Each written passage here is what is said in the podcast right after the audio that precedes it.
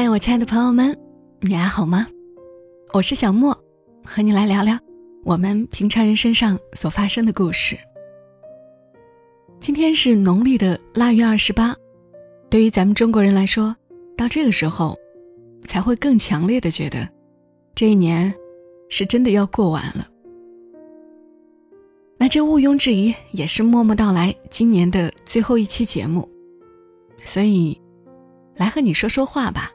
聊聊天儿，说说我这一年的一些感受。越长大越觉得一年过得太快了。要不是有几个刻骨铭心的瞬间，回想这一年，可能脑子里都有点一片空白。这一年我到底做了什么呢？原本我和帅毛毛、甜豆，我们一家人生活在长沙。我们在长沙的家。小区很成熟，小区里就有不错的幼儿园，小学、初中离得都很近，楼下就有菜市场，小区旁边就是一条沿河风光带，走一里路就到了商业街购物中心，沿途还有很适合小朋友玩的一个风情小镇，早教啊，各种英语、美术、舞蹈培训中心一应俱全。可是，二零一九年的一月份，我们一家人还是很雀跃和期待的，搬到了深圳的大鹏新区。搬来的这个地方有山有海有蓝天，但幼儿园还有一些城市化的繁华，离得就远了一些。甜豆吃完饭逛街、玩碰碰车的这类习惯，被玩沙子和满院子捣蛋取代了。这一年，我有时候也会想，这样的取舍是否值得？是不是要玩一玩就回长沙算了？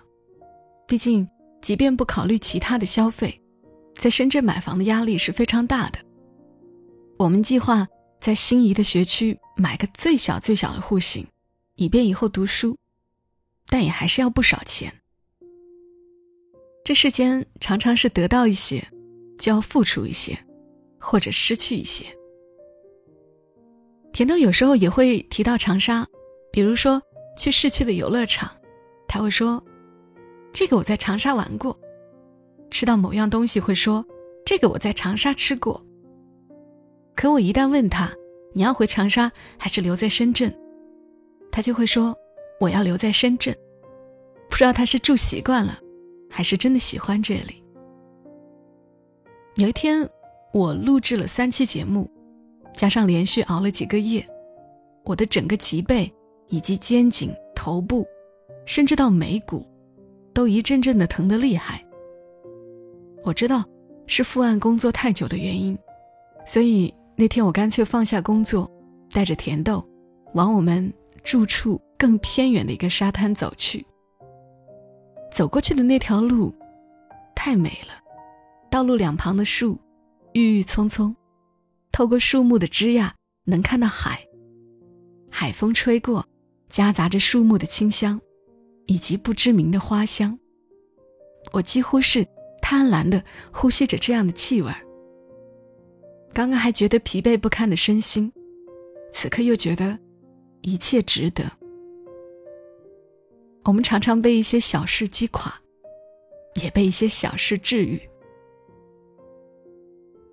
二零一九年，有一次我带甜豆出差，当时碰上修路，赶到高铁站的时候，我们那趟车刚好开走，马上牵着他改签，结果碰上周末，只有一张票了，要在车站等六个多小时。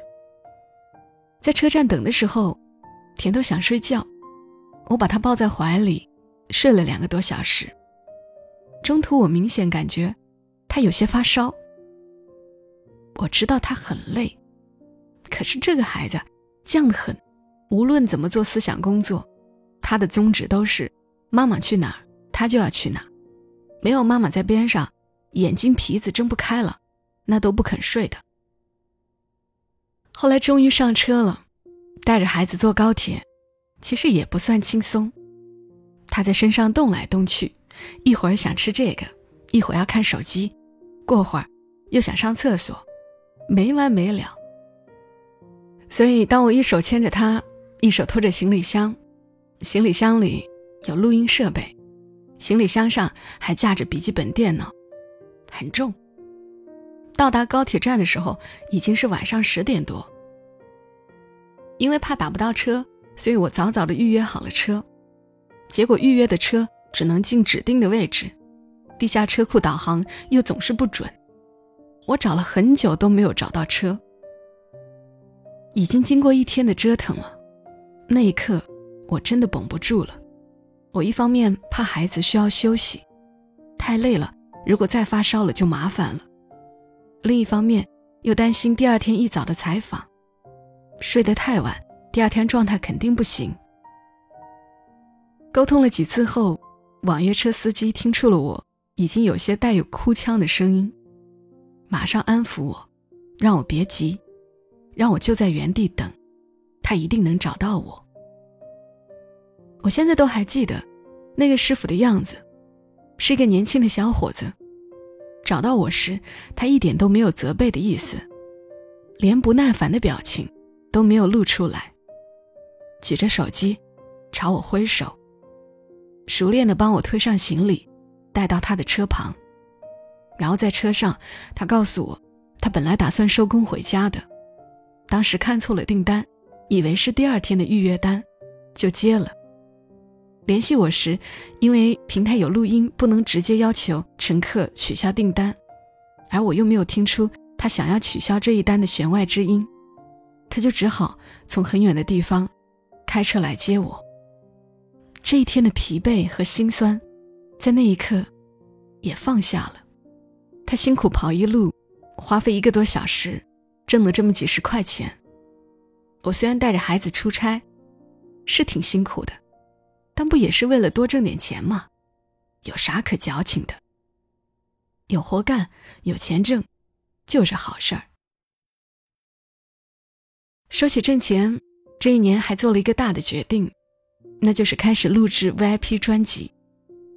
最近宣传的比较多的《默默到来全民故事计划》的三百种人生，工作量真是巨大，最少三百个故事，这一年甭想休息一天。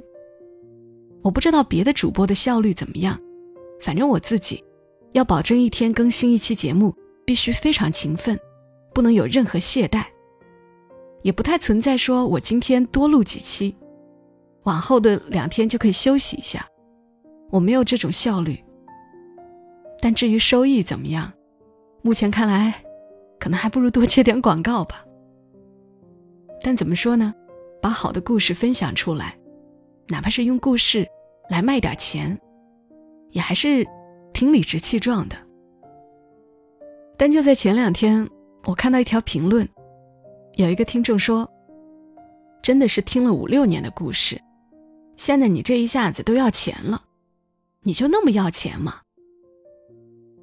我不知道这是什么逻辑，因为听了五六年的免费的节目，后面的就都得免费吗？我好像从来没有在节目里面说过我是一个不爱钱的人吧？如果让一部分人有这种错觉，那真是误会了。谁不想多挣点钱呢？很多人都会有这样的焦虑吧。现在能够挣一万，以后呢？万一年纪大了挣不到了怎么办呢？所以，能挣钱的时候，只要是合理合法不违心，都会努力挣的。但后来我又看到了另一条截然不同的评论，一个叫壁虎的朋友，他说。一直都在听，以前是免费的听，听多了总觉得有点过意不去。今天我是 VIP 会员了，这样我觉得对你公平些，不好意思了。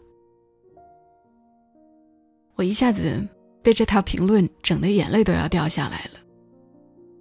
当也想说，大家听免费的节目没有什么不好意思的。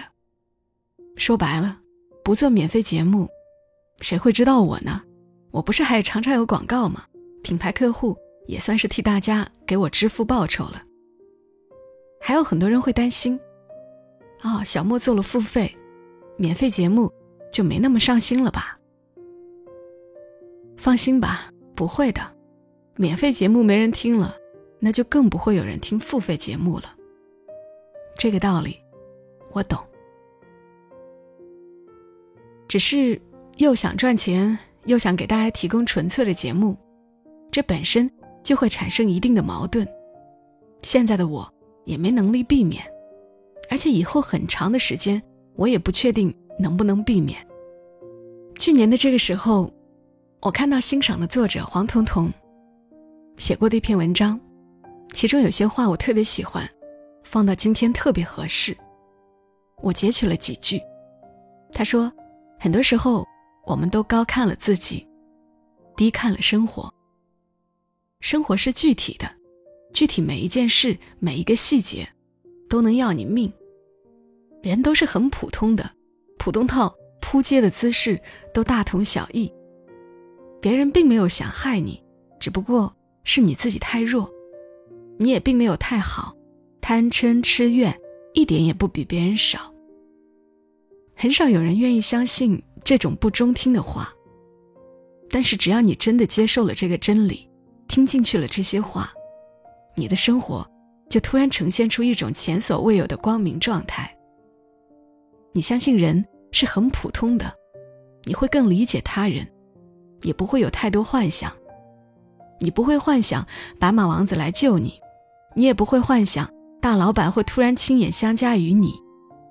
你指望不了任何人，但也不能怪他们，因为他们自顾不暇。你不再相信。一夜暴富的神话，你会好好守护自己的身体，因为活在这个世界上，你其实什么本钱也没有，只有这一具脆弱的肉身。你要伺候好它，好好吃，好好睡，让它替你排忧解难，让它替你奋勇向前。里尔克说：“我们必须全力以赴，同时又不抱任何希望。”把这些话。和自己啰里啰嗦的经历分享给你们，告别过去一年，迎接新的一年。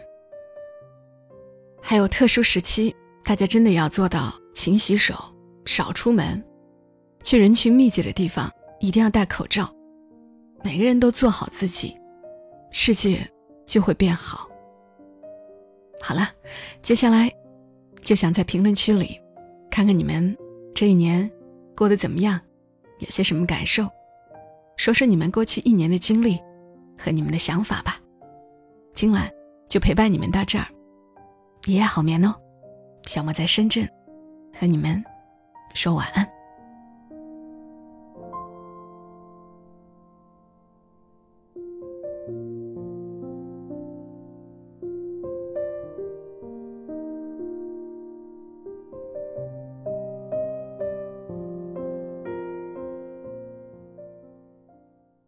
如果你喜欢这期节目，麻烦你帮忙转发到朋友圈，让更多的人听到。小莫在这儿，谢谢你。